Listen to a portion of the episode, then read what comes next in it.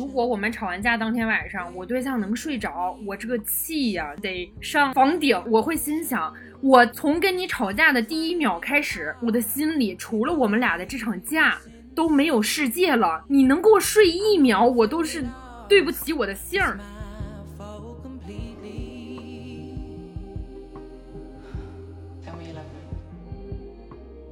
做家务这件事情，我就会想，我比他多做了多少。而且我会想到千百年来女性在家务这件事情上受到的压迫，好气啊！就是不只是替我自己，还要替千千万万的姊妹们 感到愤怒。那我就是替千千万万的姊妹们翻身农奴把歌唱的一个个例。对。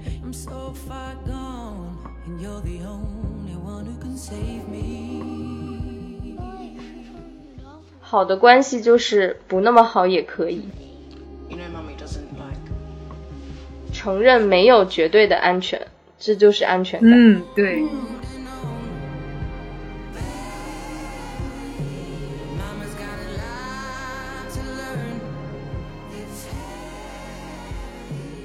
嗨，大家好，这里是长点脑子，我是还不清楚自己吵架的时候爆点到底在哪儿的二胖。我是不在吵架中爆发，就在吵架中死亡的二田。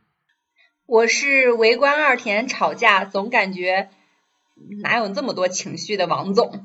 我是因为我对象不经我同意就把我的耳机拿走了，所以现在非常生气的小熊。及时反馈。我们是一档四个女性同步阅读观影，在成长路上分享日常的播客，要求进步，长点脑子，只要开心，不长也行。你们可以在小宇宙、喜马拉雅、Podcast 关注和订阅，长点脑子，这样就不会错过我们的任何更新。如果你听到任何想要互动交流和发表不同观点的地方，请一定留下评论告诉我们。强烈推荐使用小宇宙的评论功能。另外，如果你也喜欢我们的节目，请帮我们转发、点赞，并且标记为喜欢的单集。我们今天要来聊一聊在亲密关系中跟伴侣疯狂吵架这件事情。我们四个人当中至少有一位吵架爱好者，当然，那就是 那就是二田。现在这个爱好对我来讲吸引力在逐渐降低。我在改邪归正的路上努力进步着。我觉得本来可以聊吵架的，但是因为有了二田，我们变成了疯狂吵架。所以二田，你还记得你跟你对象疯狂吵架的经历吗？刚才我为了我们的选题内容，还在疯狂。挖心掏肺的跟他复盘说：“哎，我们当时是因为啥吵架着？但我觉得我这个人比较好的就是可能吵过去也忘了，就基本上都是一些很荒谬的理由。总结起来，我们吵架比较大的原因是因为两个人是住在一起，然后两个人的生活习惯和思维方式都属于。”截然不同，八竿子打不着，大相径庭，就是 属于这种程度。我觉得我们俩可能相似的点，只是说生活里相对来讲都比较积极乐观，然后热爱生活，都觉得生活还挺有盼头的。工作都跟文艺相关，但其他可以说就是没什么共同点。比如说我在生活里是一个非常没有秩序的人。了解我的人知道，就是工作里一二三四五六我是可以说明白的，但是生活里，比如说，呃，我的手套前一秒放在哪里，我的水杯两周前是丢在了哪里。这种事情就是非常频繁的发生，然后在我自己生活的时候，我也毫不在意，就是每次沉默和悲伤两秒就觉得行吧，嗯，接受自己就过去了。比如说生活里的小细，就是他是一个呃秩序感很强的人，我不知道跟金牛座有没有关系啊，反正他就是会把家里的所有东西都规制的还比较干净，而且他很喜欢做卫生，然后他之前。经常跟我抱怨，他说我自己生活的时候是一个闭着眼我就能知道东西在哪儿的人，但是你改变了这一切，我现在岂止是闭着眼找不到，我就是睁着眼满屋找，可能也找不到，就是类似的这种情况。哎，如果你对象秩序感这么强，你都打乱他的秩序到这样了，那他会骂你吗？你们会因为这个吵架吗？我努力检索了一下，好像是有那么两次。哦，我想起来了，当时我们俩还在三里屯儿，他那个工作回来之后，就本来比较累，然后回家之后找剪子还是找什么，就是死活一个找不着，然后就抱怨了 两句。小熊在干嘛？小熊在摇头还是什么？他可能就会说，比如说。哎呀，就就很丧气，很不开心。为什么这个东西找不着？就是正常有秩序的人找不着东西那种状态。我觉得吵架有大部分原因是因为我是一个就不允许别人说我不好的人。就最开始的时候，我的攻击性还很强。就比如说他找不着一个东西，我就会说，那找不着就找不着呗，你抱怨两句就行了呗。如果比如说抱怨三句，我可能就会生气。我心想，有那么大事儿吗？就为什么要对我这么不好，对我这么苛刻？然后我就会比他还凶。有这么大事儿啊？找不着就是很烦呐。这个世界果然还是声儿大有理。我真的是会被找不到东西这件事儿彻底激怒的人。是你导致他找不到剪子的吗？我就想问，二田，应该是吧？是你吗？是你吗？二田，现在就想跟你吵架。但我的思维逻辑是这样的，我跟你们解释一下，就是我在跟他谈恋爱的过程中，我也在进步呀，我就会觉得很委屈。就明明可能没有他的时候，我的凌乱程度是五，然后跟他在一起之后，我的凌乱程度是三。天知道从五进步到三要付出多大的努力呀，就是一个二啊。就是，对，就是一个二。我就是越生气越有理嘛，就属于你生气，我比你更生气，就是属于一个针尖对麦芒。然后我记得最激烈的那次吵架，好像就是剪子那次，我就跟他说，反正我不上班，你上班，明天你看咱们家要是有一样东西在他该在的位置上，就算你厉害。哇！你在威胁他？哇塞！他服了吗？没有，他当然就是更生气。但是我就是属于那种，如果你把我这个情绪架起来，就是我得找八百个台阶才能下来，不然就是一直在上面飙飙飙。就是他得把你背下来，是不是？而且我得说，我生活中好像没有遇见过这个段位的人。你说二田这个段位的人吗？是的，是的，我没有跟这样的人吵过架。我估计可能在。他情绪飙到那么高之前的好几个阶段，我就已经就再见了。我就好好好好好好。哎，我我也没有遇到过这种，但是我也不是很能理解。就是二天已经超出了我的认知，你怎么做到就是越没理越生气的？听众朋友们，现在就发评论来骂二铁，就标这个十点，我真的是太生气了，什么呀？我真服了。毕竟小熊是刚刚就在因为找不到耳机而生气。对，不是这期录完的结果就是所有听众加另外三位合伙人都集体声讨二田，认为之前那些架全都是我的错，然后我对象就会疯狂喜欢这期，在下面评论。我不会声讨你，我只是觉得自己没有见过世面。我想起来一个例子，我前两天特别有代入感，就是我跟王总都在看《装腔启示录》嘛，就是那里面韩东君演的那个男主跟呃女主住在一起之后，女主也是回家不咋收拾，然后男主的家其实挺利索的，然后男主其实就是有一点点不开心，他把女主剩下的那个外卖都收了，然后说了一句：“下次记得收了呀。”女主的表情就变了，然后韩东君就装作没有什么事儿一样，就是继续跟她相处。女主这时候就说了一段台词，大概的意思是：完了吗？你就抱怨完了吗？我都已经张开我的刺，要准备捍卫我自己，去反驳你，或者是跟你吵一架了。然后我当时就是拍案叫绝，我就想我的状态是跟女主一样的，可能两句我就会为我这个错误买单，如果再多了，我那个卑微的自尊心就会炸毛。就是有一种，你别再来说我了，就是这种感觉。嗯嗯，解释一下我的行为，试图合理化。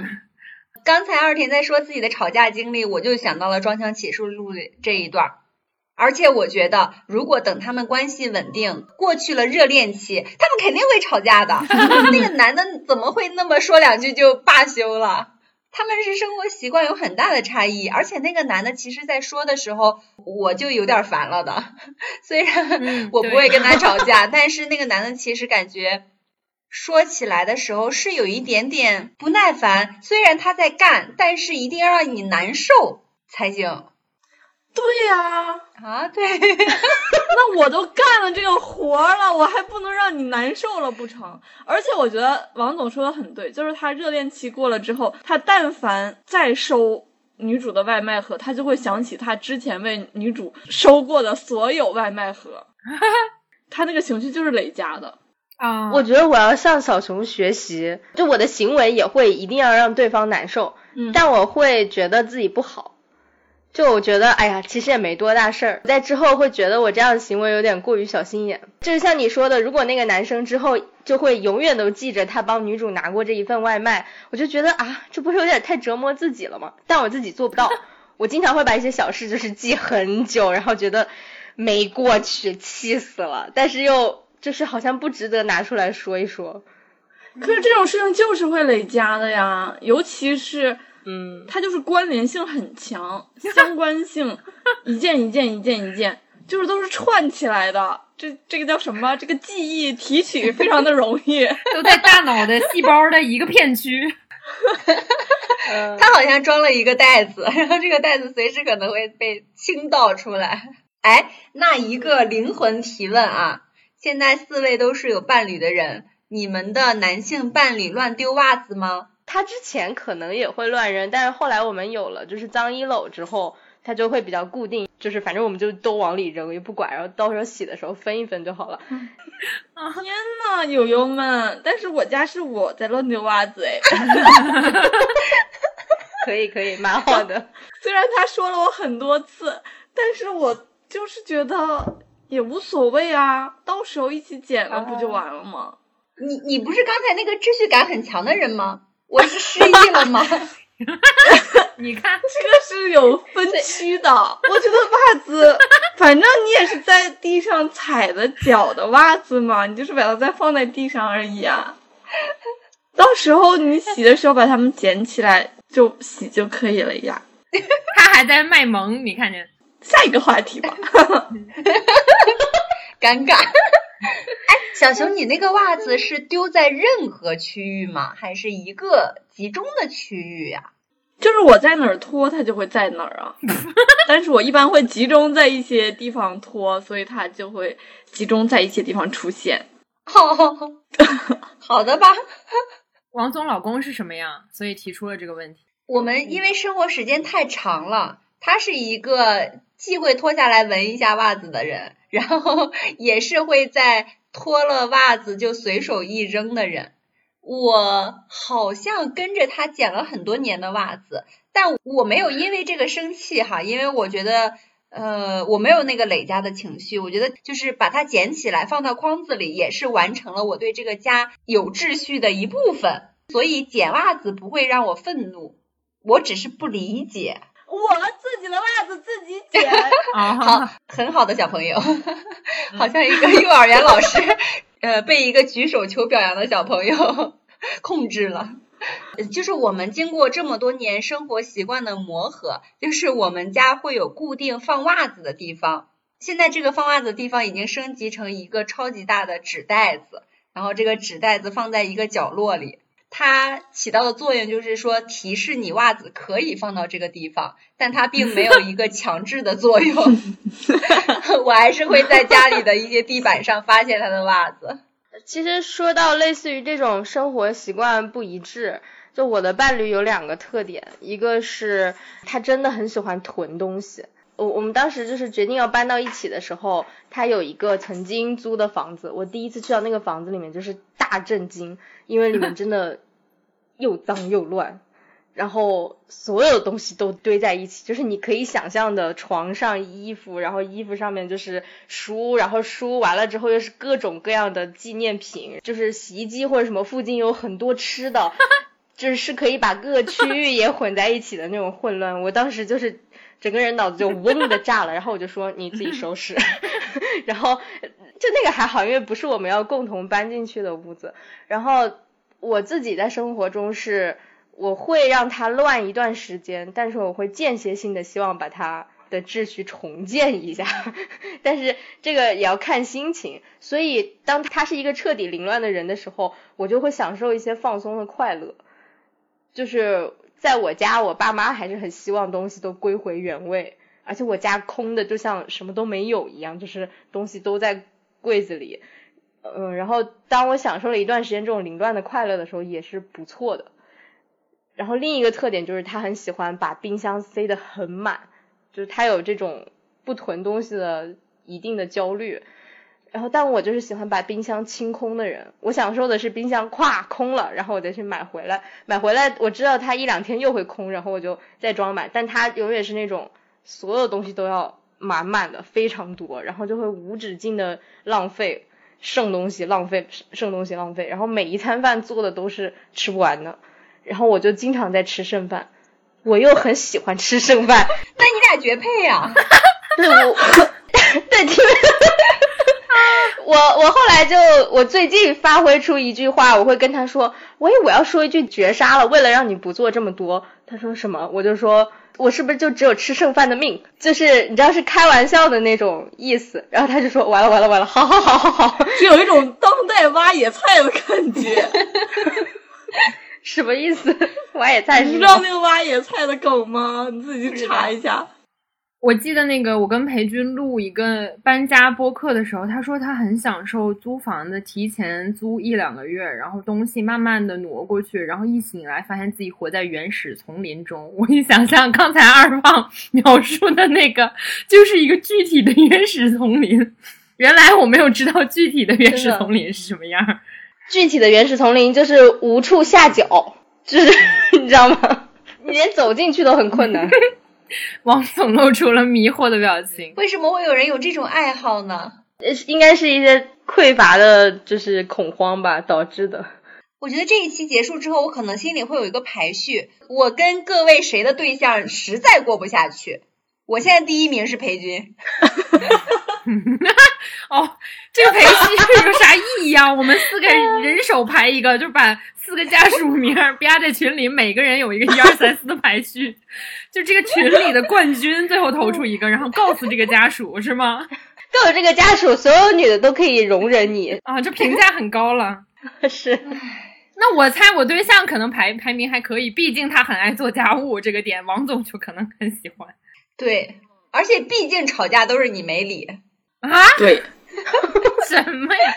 我不懂二胖是怎么能忍受这件事儿的。你不是一个也还蛮喜欢整洁的人吗？首先，他极端的那间屋子不是我们要共同去居住的，然后也不用我负责，所以我当时就可以就是彻底拒绝。但是我们从头搬到一个地方之后，我一开始会不理解，就是他的纪念品真的太多了。对我来说，就可能是一些带有记忆的破烂。精准的纪念品的定义啊！天呐，官方定义都没有这么精确。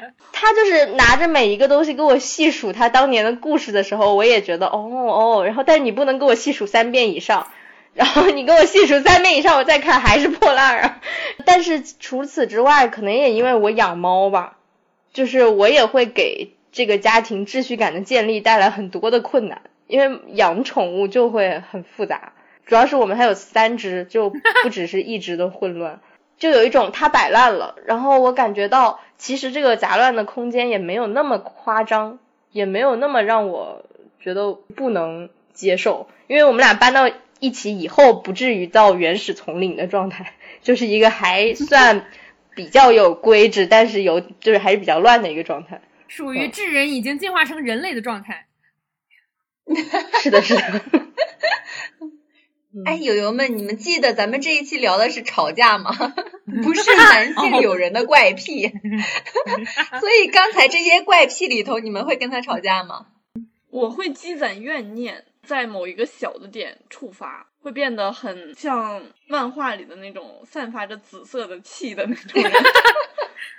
而且我真的是一个非常斤斤计较的人。哎，你有没有例子呀？就比如说，单做家务这件事情，我就会想，我比他多做了多少，以及我会觉得他做家务这件事儿太不自动化了。就是即便他做了，也要我告诉他做什么什么什么，他才会做。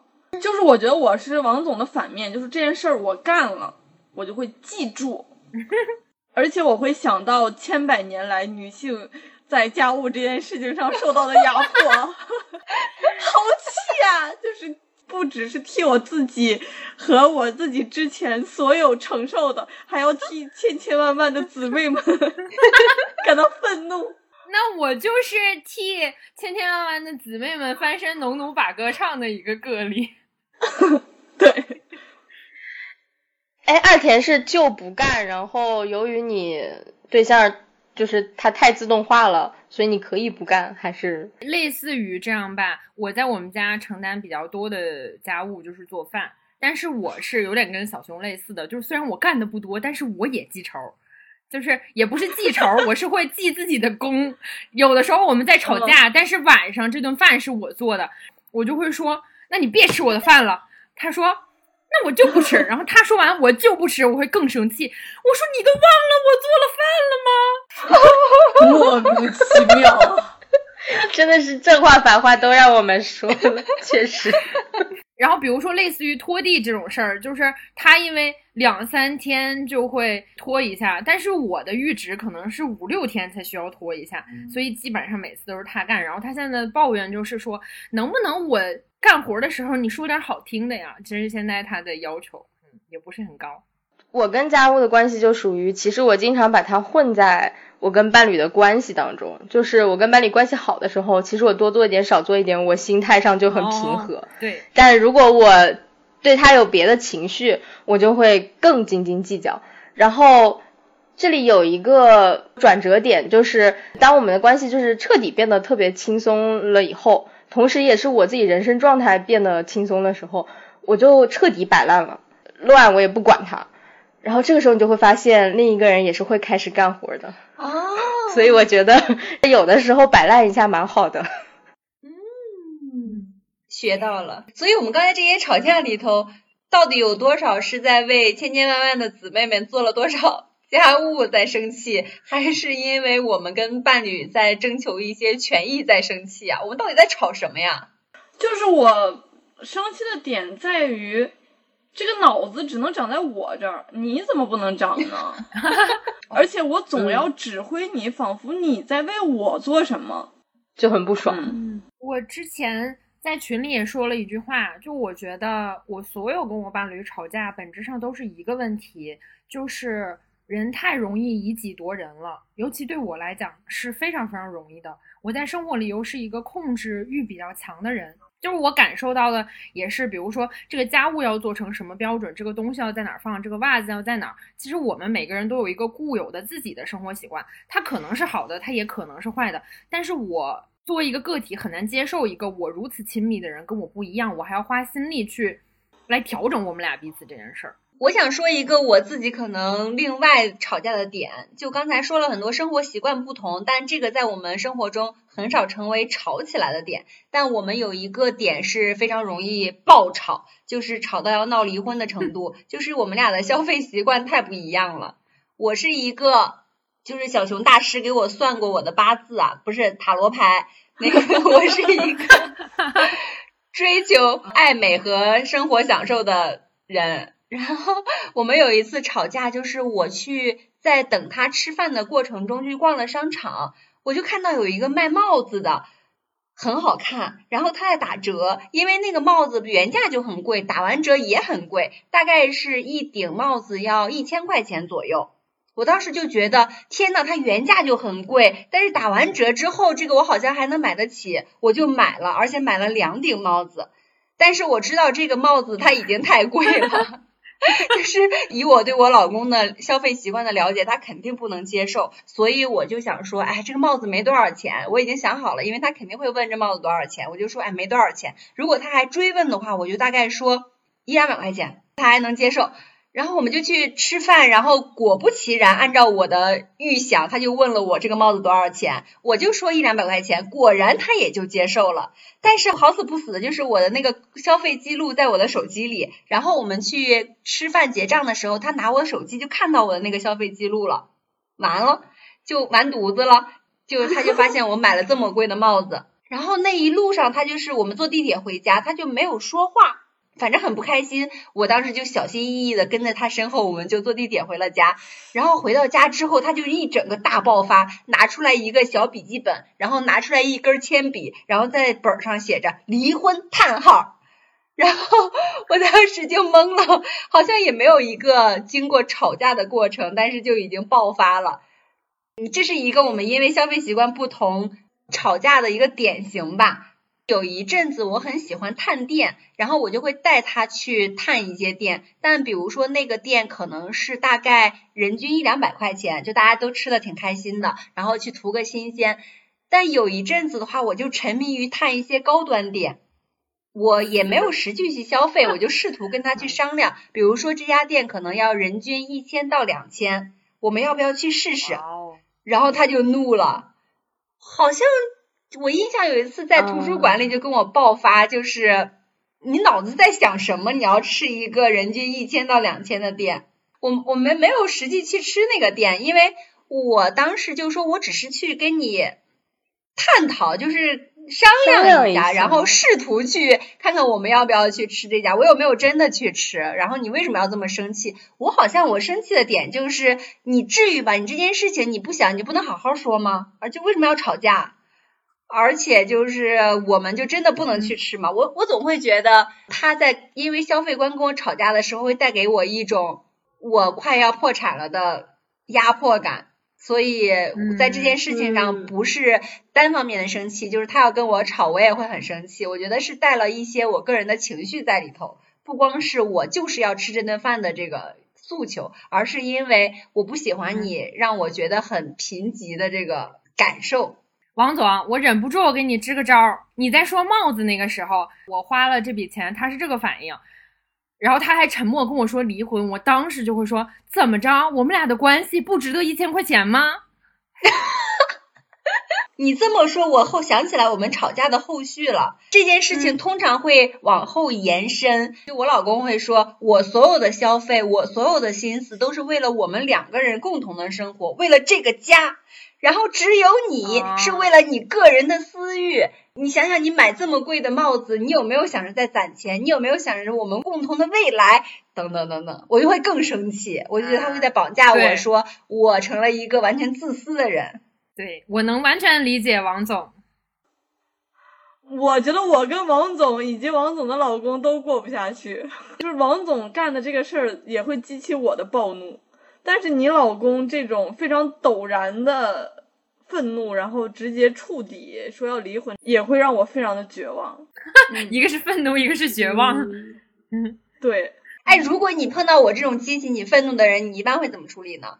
我会跟你吵架呀，但我不会那么轻易的说离婚，以及别人想要放弃这段感情这件事情，会让我想放弃这段感情。哦，你生气的点是这个啊，我特别懂。婚前你们两个有没有同步彼此的消费观？我觉得这个也是我们在反复吵架、反复复盘之后得出来的一些回顾。我们在结婚之前，呃，他会认为我的钱就是我的钱，他的钱就是他的钱，我怎么消费他其实是不干涉的，所以我有什么样的消费他从来不过问。可能也因为他不知道我具体花了多少钱，但是他完全也不在意，他完全也不会想着说你这个今天花了多少钱，你要跟我报一下账。所以结婚之前他是一个分寸感很好的人，他就不会跟我聊这些。但这个也就是我们在婚前确实没有好好的谈钱，没有好好谈消费观这件事情，就直接过渡到了婚姻，直接面临一些实践的检验。但结了婚之后，他的思想就已经变成了钱是大家的钱，钱是我们这个家庭的钱。我没有过这个转变，所以我没有办法体会到他原来能接受，我现在不能接受我这种心路历程。他不是对我抠门，他是对他自己更抠门，反而他可能会送给我一些礼物，也是不会吝啬的人。我听下来是觉得。第一，王总老公那个反馈不暴力，所以还挺有安全感的。就虽然他，呃，用了一个很奇怪的方式，然后直接就跟你说要离婚，但是好像又有一丢丢的可爱。小熊又开始皱眉头了，哪里可爱？但他起码没有当场大吼大叫，你知道？我觉得吼叫和那种四肢不受控的感觉会更。可怕一些。就是他没有揍我，哇，这底线画的有点太低了吧，友人们。是是是，底线太低，这底线太低。分享一个我爸妈的例子，这个给小时候的我印象很深，是因为小时候我们家本来住的就很小，有一天晚上我听他们吵架，我爸是挣钱，然后我妈那时候好像已经不挣钱了，他就给了我妈一笔暖气费，然后过了一周。问我妈暖气费交了吗？我妈说花了，然后我爸就是暴怒。你妈好诚实啊！不然呢？不然呢？我爸是那种极其传统的，他不是在现在经济下行的情况下，他是在很多年里都认为钱只应该放在银行。哦，就是觉得我们家的钱就不要做任何的理财。但我妈确实又是那种，其实真的也不是很懂，但胆子还挺大的，就喜欢。这里搞搞，那里买点基金，然后说实话，确实又亏了一些，对。然后在最夸张的一次，我不知道，我是听我妈说的，就是呃家里经济状状况确实不是很好，前两三年疫情之前的时候，我妈就去银行，他们俩一起去银行存钱办事儿，然后有银行的柜姐就来跟他推荐说，我们这里可能有一个什么理财产品，我妈就说，哦，那你稍微讲讲，就只开了这么一个头。我爸就已经开始生气，然后但是他又没拦住，然后之后我妈就觉得说有点兴趣，想要进去签这个东西的时候，我爸突然一个大爆发，就是他在这辈子都没有生过这么大的气，而且我爸也是就是几乎从来不动手的那种人，然后他在银行把那个文件撕碎了，然后冲我妈喊，就是把周围人都吓一大跳，然后他走了。由于这个事情我没有见证，我心里甚至都很难相信，我只是有一个画面感。但我妈那天说，她真的觉得非常的没有面子，也很害怕，就是没有人知道我爸怎么了，而且我爸就自己回家了，就我妈也只能自己走回家。走回家以后，两个人就装作没有发生。听起来像是你爸爸对这个钱有很强的。控制欲，他很害怕这个东西失控，然后走入可能过去的一些后尘，类似的这样的感觉。是的，婚姻这件事情就很可怕。我觉得你爸爆发肯定是因为你妈之前这么多年的一些行为，然后你这个时候又来一遍吗？你还要再来一次吗？所以他才爆发的。但是你婚姻就意味着你要跟这个人在一起很久很久，他这个人又就是这样的人。就意味着这些事情永远都会累积下去。其实就是看两个人能不能调整。婚姻到最后真的两个人能够互相承受吗？我觉得好难啊！我刚才听二胖说的时候，我觉得爸爸爆发肯定是他有一些恐惧，在那个时候突然涌上心头，是因为恐惧产生的愤怒，所以产生的爆发。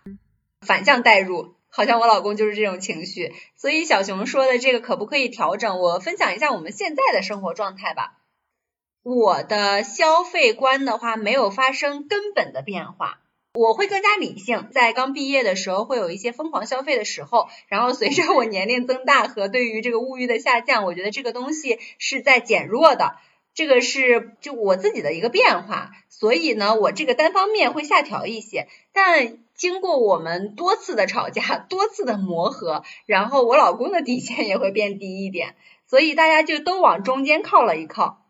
我们现在不会因为这个事情吵很多架，我觉得还有一个根本的变化，就是他对于生活的态度是更积极了的，所以他的恐惧会变少了一点，所以会更不容易因为这个事情感到愤怒。有点像开源节流，就不要。在任何时候都只想着节流，然后多开心的想一点开源的对对对，就类似开源节流，各个方向就会都撑大你们共同相处的这个空间。所以小熊说的这个状态，我觉得在我们现在的生活里头是是可以维持下去的，而且是还比较开心的维持下去，不是勉强。所以我觉得没有那么那么的悲观。顺便给大家一个建议，就是在婚前一定要聊聊钱这件事情。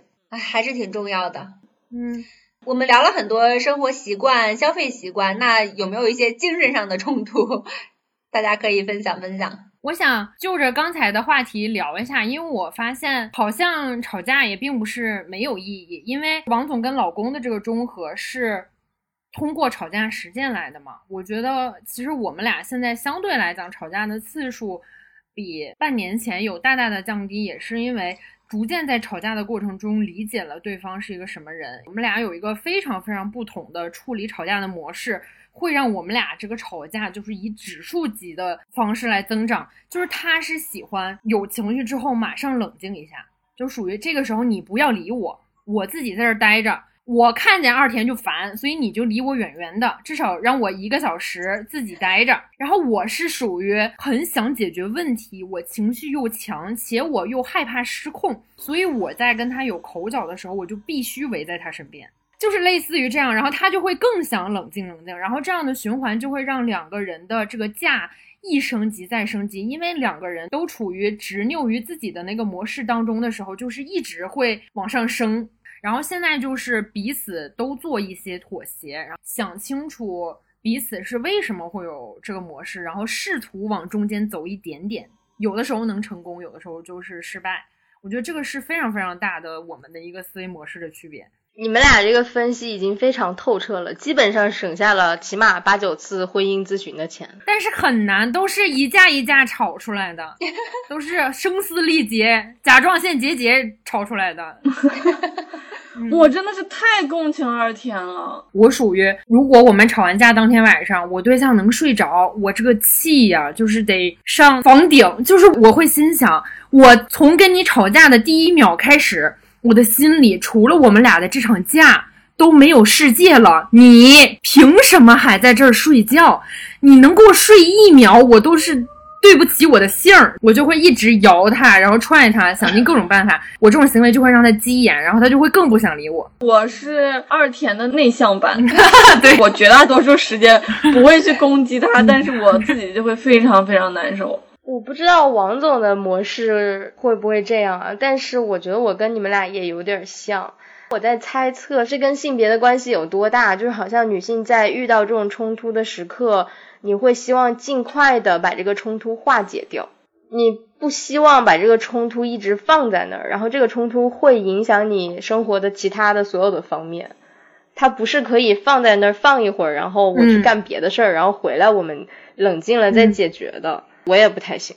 然后可能我幸运一点，就是我跟裴军在有这种情况的时候，我能感觉到他也不想聊，他会觉得你怎么还在聊，但是他不会。不接我的话，那已经很棒了。因为我们俩就是没有任何，就几乎没有很多就是实质上的冲突，是一个底层的冲突，就是他有一些更自由的需求，而我有一些更依赖的需求。因为我跟前男友的模式也让我意识到，其实我有的时候的依赖稍微有点超出正常水平，所以我会。想啊，可能是我这个需求要适当降低一点儿。等到我们俩吵架的时候，通常他都会告诉我，就是你刚刚说的这些都是对我的误解，我不是这么想的，你不要臆测我。他这么说完，我就嗯没办法，然后就会觉得，那你到底是怎么想的呢？你就会进入下一个沟通轨道，然后有的时候就会消气了，就会发现是我猜测他在生我气。或者是是我猜测他在怎么怎么想我，对我有一个判断，但其实他对我也不是那个判断，就好像是我自己把这个气升得很高，其实他啥也没想。如果是这种情况，只要他还愿意接我的话，其实我们俩确实是比较容易快速解决战斗。你们俩是一种也算是沟通式的吵架，在我理解里，它不像是一种吵架，更像是一种沟通。就我俩情绪也会有点大，但是有的时候往往也是不小心就在公众场合了，你就会。非常愤怒，但是非常小声的，好辛苦。刚才二胖说二田跟他对象省去了婚姻咨询的钱，我就是一个花了三次婚姻咨询钱的人来找到了自己的问题。我分享一下我们经常吵架的模式。在我们聊天之前，我会非常不理解有小熊跟二田这种处理方式。我给你大概还原一下我们两个吵架啊，就是比如说我老公会说你每天都有那么多的社交活动，你的周末都安排的满满的，没有给我安排时间，或者是你现在没有想着计划生孩子，你完全是在为自己的需求生活，你太自私了。我都是在为这个家庭为第一，我的优先考虑顺序。我的反馈就是，我的需求是正常的需求。我不喜欢你把我定义成自私，我也不认为我是自私的，就类似吧。我已经想不起来当时说的什么词了，但是它很像一些书面的沟通，就是两个人是不带有情绪的，甚至没有一些非常起伏的语调变化，然后我们两个后来不是过不下去了吗？感觉就是要离婚了，就在离婚之前希望自救一下，就去做了三次婚姻咨询。然后那个婚姻咨询师看着我们两个坐在椅子上，花了钱还是在那儿讲道理，他就笑了，他说：“你们就是在讲道理，不吵架，你们的问题就在于不吵架。”你们的讲道理当中需要多融入一些情绪。对，就是两个人是在生活里头很多是讲道理没有办法释放完你那个情绪的，所以你的情绪过不去，你可能两个人就越隔越远，你真正的那个隔阂是没有办法消解掉的。你们两个不会变成一个更亲密的人，只会变成两个非常理性的人。但生活中，他不是要靠理性去共同往下走的。你这让我想到，我吵架的时候就是辩论高手。我通常都是一个很会妥协的人，我我对很多事情无所谓的时候，我就啊都行都行。但是只要吵架，我就会从各种角度去试图击败对方。他就会说我们在辩论了，在争一个事的输赢了，是不是没有必要？啊，我对象也是这么说的，但我不能理解。我有的时候能。理解就是其实那个输赢不是当时我真正想表达的，他某种意义上指出我们现在都没有表达我们真正想表达的。我通常那个时候已经哭了，然后又哭又生气，我就会想。妈的，他说的对，就会说，那我就是很气，我就是很难过。他说好，他就抱抱啊。你们俩这个太容易解决了吧？我已经开始嫉妒生气了。我跟二胖是差不多的，因为情绪其实有的时候啥也没用，就是肢体、眼神，他让你感觉到他依然在这里就可以了。哎，我想补充一下，我刚才没有表述出来我们两个问题啊，就是我们在。咨询的时候被确诊为抒情障碍。你看二胖，他虽然在很冷静的在辩论，但是他会说我现在很生气，我现在就是很难过，表达自己的情绪。但我们两个刚才讲的都是。理性的声讨，没有表达自己的情绪。我从来没有哭过，在我们吵架的过程中，你就知道我的情绪表达是一个什么样的量级。但是我们会开始表达说，你刚才这个话让我觉得我很委屈，我并不是这样的人。呃，我刚才觉得很难过，我刚才觉得很生气。你刚才这个行为让我觉得我之前的努力都喂了狗了，就很失望之类的，就是会表达自己的情绪，而不是在说这件事情。好文明啊！太文明了，我们两个只有在一次崩溃过后吵过，就是属于骂脏话的那种吵，但骂脏话也就飙了一句，就进行了激情修复。我好像之前也讲过这件事情，然后在我们长达八年的相处过程中，没有过这种表达了，文明沟通。我就是二胖的升级版，然后我对象是裴军的升级版，我是会。在情绪里试图讲道理，我又很强势，我能量又很大，就触及了他三个雷点。第一，他觉得情绪很强，声音很大，很有压迫；第二，他想静静；第三，他不喜欢讲道理。你懂吗？就是我的三个模式跟他的三个模式对撞在一起，所以你知道这个有多爆炸。我们经历过漫长的争吵之后，我有一天晚上突然想明白了，其实我所有的手段，就是外放的情绪也好啊，吼叫或者是试图控制他也好。都是想让他来抱抱我，或者是关心我。我以为我赢了他，他可以认输，然后他就过来了。就在你一个非理性的状态下，我就这么想了。另一个改变就是想清楚了，其实我的很多暴力和情绪是在二田的本我之外的，因为我有一点点模仿我爸的。当他有极端情绪的时候，会更大，我就会以为我像我爸那样。我就能成为这个家里的掌控者。之前我们也有吵架，都甚至说分手了，他就生气，或者说也说明天搬出去了。但我还是很想跟他聊聊。但我尝试了半个小时之后，我就去床边了，就离他远一点。我说：“咱最后一回了，咱分手前最后一回聊聊了，你不能跟我聊聊吗？”然后他就是不能。然后我去到床边之后，其实他五分钟之后我就过来了。我发现，当我有改变之后，事情就是会改变。可能给他留有一些空间，他反而能能看见我的需求。当然，理性说的真的很容易，执行起来真的很难。我会更带入大姚，就我每次那么努力的要去吵，就是不想把自己这个权利让渡出去。就是你说的那个，你只要每次都赢，你就可以控制这个家。我害怕的就是这件事情，我害怕你总有办法能让我妥协。二田是那种爆发型的，像你的情绪就一直往上顶，我怎么办呢？我没有办法，这种。绝望感和恐惧才是我最底层的事情。我的那个愤怒就是我不能让这件事情发生，我不能让自己没有路走。所以你不能这样，我一定要赢你，就是因为你把我毒死了。小熊这个非常悖论，因为理论上来说，当你接受知道你真的没有任何办法，并且发现你没有任何办法之后，路也没有被堵死。你才有可能感到安全一点。我的例子就是，有一些听众可能知道，我跟伴侣是在开放式关系当中，但实际上我们又目前还并没有找到任何一个第三方或者是第四方。但是我在这个过程中，即使答应了之后，我也是不断的在确认。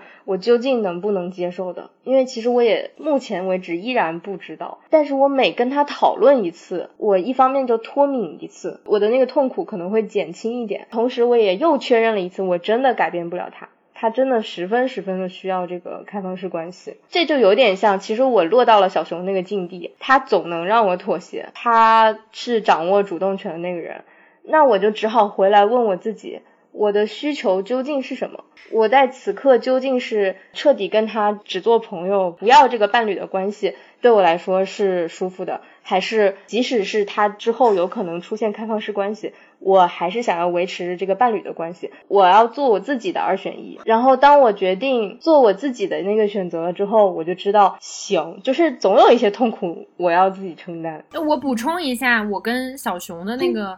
模式的区别，就其实我也会觉得我们本质上是一样的。我那么暴力和那么向外抒发情绪，底层的逻辑也是恐惧。我害怕他从这个家走出去，所以我选择了一种很强的方式。但是其实他在吵架过程中无数次跟我说，他说我觉得你那种状态是很无能的表现。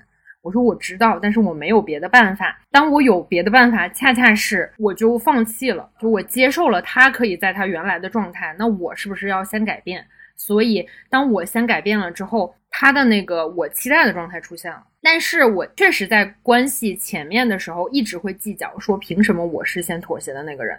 就这个事情，我思考了很久。但是当后面我把我自己的一些模式想通了，就我为什么会这样之后。我是自己去改变，好像就没有太再去想到底是谁在这段关系里付出的更多。当我下定决心要做一个跟我爸不同的人之后，我其实表面上是温柔了，但我内心其实是更有安全感的。有点像很久之前王总说过，在情绪这件事情上的能者多劳，对，变成了向下兼容。我觉得就是一种自圆其说，说服自己这样。没吃什么亏，但是其实，在跟你们聊之前，我可能已经有好几个月都忘了我曾经是一个很在意谁先妥协的人，就证明我不是在用这个逻辑说服我的，因为我不是跟你们复盘，我都忘了。嗯，这就像毛总捡袜子，他只是捡了这个袜子，然后也不会有什么怨念了。嗯，我想补充一个，刚才二胖说的，你有能力的话，你要去领导这段关系。就是领导这段关系是我这两年来非常大的一个改变。就原来我跟我老公如果有一些冲突，或者是说延展一下，我跟其他人有一些冲突，我可能会消极抵抗，但是他没有改变我们根本的一些关系里的矛盾。如果我把心态摆成说我有能力，我就要去领导这段关系，领导他就往我舒适的方向去发展的话，我可以采取一些手段，好像我的心态上就主动了一些，我改变也好。我引导你去改变也好，或者在你改变了之后，我给你一些爱的奖励等等，就是像训练小狗一样等等，这些都是我有能力的情况下去领导这段关系所做的行为。我自己实践下来会觉得还蛮有效的。你这么说来，就是能者多劳也没有加工资的感觉啊，仿佛那种天天在家做家务的人也在领导这个家的整洁和卫生啊。嗯，是。哎，我给你分享一个做家务在我们家的改变，就是小熊刚才说的那个非常精辟，就是隐形家务。我在这个家里头，我要当那个脑子，又要当四肢。但是如果你把这个脑子去教会这个四肢，让这个四肢变成肌肉记忆的话，你这个脑子就可以少劳动一些。比如说，我们现在家里有小孩儿，那些玩具会非常非常的乱，原来就是我收拾。现在我会告诉他，你可以把这个东西放在这个地方，放在那个地方，然后他就会自动的去收拾。前期还会有不收拾的情况，但是你只要说，哎，你下次可以及时的把这个收一下，或者是说你在一个时点，比如说他在去吃饭了之后，这个时间点你就可以去收一下。他慢慢就会变成去收拾的。这个不光是适用于老公，就是我的公公婆婆跟我们白天是在一起生活的，他们是一个瓶子可以在地上放两天这种人，就是他不会去捡，但是现在也会去把这个东西去收拾起来。但我觉得这个事儿就是，如果你要按照计算的角度去想的话。就是得认命，因为我觉得生活里很多事情都是这样的。这个伴侣，你如果没有，你就可以不多付出一点点；但是没有，是不是更差？这好像听起来是很多人不结婚、不谈恋爱的原因。对呀，对，唉，很难不怀疑是这个基本盘的问题。但是我自己会有一个分享，就是我可能一年之内的性格的改变。有百分之六七十是因为跟我对象的相处，然后有可能剩下的比例都是跟你们的相处得来的。因为我觉得跟人近了之后，会很容易把对方当做自己的外延。你为什么不按照我这样做？比如说我的控制感的解决，其实是让我自己更舒服的。就是可能我在他这吃的亏，我能在别的地儿领回来。这样想，不知道会不会让小熊舒服一点？因为比如说播客这件事情，如果按照。二田之前的脾气，可能这两期的更新频率或者剪辑方法完全不是现在这样，或者我现在依然不能接受一些特别短的播客和句子之间的嗯啊和口癖。但是现在我发现我自己接受了之后是越来越舒服的，这个舒服并没有让我对象更好受，就是让我自己更好受了。包括我是在跟他无数次的这种摩擦之后，我才发现哦，原来我也不喜欢的那个我自己是从我爸那儿来的。就是因为我跟他吵架，然后我反思了一遍一遍的反思，这个究竟是为啥才得来的？这个是我自我探索的功劳，我自己会这么觉，就只能这么想，不然你咋过呢？刚才二田提到，你要衡量你要这段关系，要承担一些代价和不要这段关系。我会想问大家一个问题，就是你对现在的亲密关系打几分呢？我这样说不知道会不会有点凡尔赛，会给亲密关系打个九十八吧，就是留有一点空间，但其实我心里就觉得，反正离满分很接近。嗯，因为我俩在谈恋爱的过程中是挺有那种人与人的深度交流，深度的理解彼此究竟是什么样的人，彼此也被挺大程度上改变了。对我们来说，吵架。其实是帮助我们相互理解很重要的一个方式，因为不可能所有的事情讨论起来都心平气和的，有的时候是讨论讨论着，你就会发现你们有冲突，这个冲突本身会让你们生气，也有的时候可能是生气了之后回想，哦，原来这是因为我们底层有这样的不同啊，这个过程感觉都很重要，所以我是觉得目前我俩能够把吵架控制在一个。不伤害情感，但是有帮助互相理解的这么一个程度。所以二胖如果没有这些吵架的话，那个分数可能会是可能会降低，就反而。怀疑我们俩沟通是不足的，就可能会变成八十分或者是更低。我可能跟二胖的打分是类似，就我们现在给亲密关系打分的话，我可能会打到九十五分，嗯，也是很高的一个分数。我觉得现在整体的生活状态会非常的满足。如果没有吵架的话，可能我们的亲密关系只会打分打到六十分。因为在我们频繁吵架之前，我会感觉我们的亲密关系没有那么真实，就是大家都维持在一个很礼貌、很客气、很好的一个状态，但那个状态它可能会在你们中间有一些不真实的区域，如果一旦踏到了那个区域，可能是一个双方都接受不了的状态，但那个状态的话，不经过吵架，可能是没有办法去面对的。那如果是经过吵架，确实我们都能接受对方最不堪的一面，最不能接受的一面，还能走在一起，大家的关系是更近了的。所以我觉得吵架在我们中间是切切实实发生了作用的，会让我们变成更亲密的人。我觉得你们俩说的都很对，但是我可能对于两个人真的不同。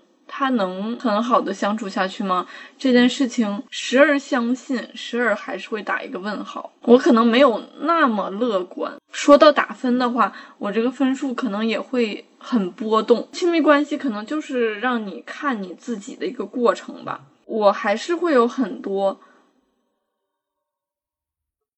不是一就是零，不是能一直幸福的生活在一起，就是完蛋了，我们的关系就此终结的横跳。我也会有一些雷点，就是真的很雷，包括我对被遗弃的恐惧还是很强烈的。到那个状态下，我就不受控制了。我也不知道我爱人，觉得人类这个生物还是好东西，这件事情 能不能持续下去？老实讲，我听到。王总跟二胖的打分，我也觉得很惊讶，因为我听到这个问题的时候，我不觉得会有人类给亲密关系打九十分以上，但是二胖上来就打了一个九十八，我说啊，我们是这个分段的吗？难道？对，就是有一种豆瓣电影如果是十分。九点八分的电影是存在的吗？像这样的感觉，因为可能就是七分已经算不错了，所以我会给这个亲密关系打八十五分。但我仔细想了一想，我也没有什么不满意的地方，可能就是我的打分标准是这样的。还有一个方面是我本身对于亲密关系和比如说未来婚姻的这个东西是一直在价值观里存疑的，就有点像小熊，我不知道这个事情。本身是不是可靠的？一辈子在我看来太遥远了。对于我来讲，可能是这个部分更大，而不是说我们本身有多少可以提升的空间。作为一个已经在婚姻中的人，其实我没有想过二田刚才说的这个问题，就是能维持一辈子吗？就一辈子是一年加一年加一年得出来的。你只能过一天一天，一年一年。就我从来没有想过说我要去维持一个一辈子的契约，我应该怎么样生活？就是我今天我应该要怎么样的生活？因为如果我维持不了一辈子，就是离婚，你可能会受到家庭的一些阻力哈。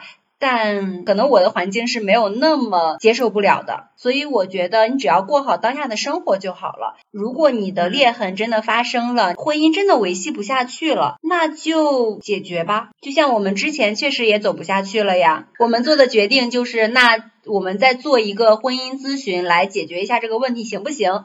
然后当时我老公不是爆炒吗？但是他也说行。而且每次去婚姻咨询的时候，他都穿的特别精神。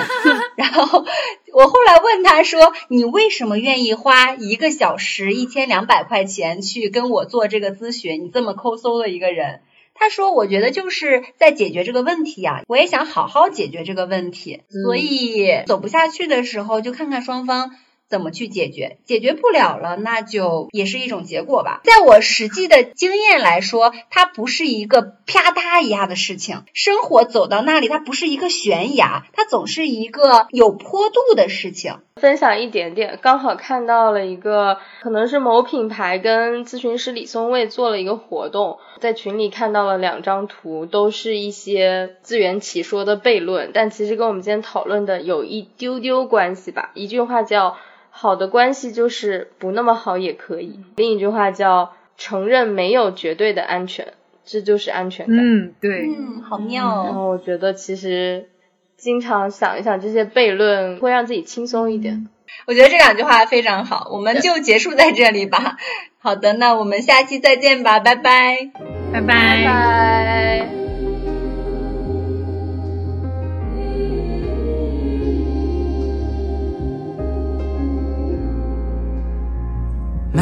little love. I see your eyes wide and like an ocean.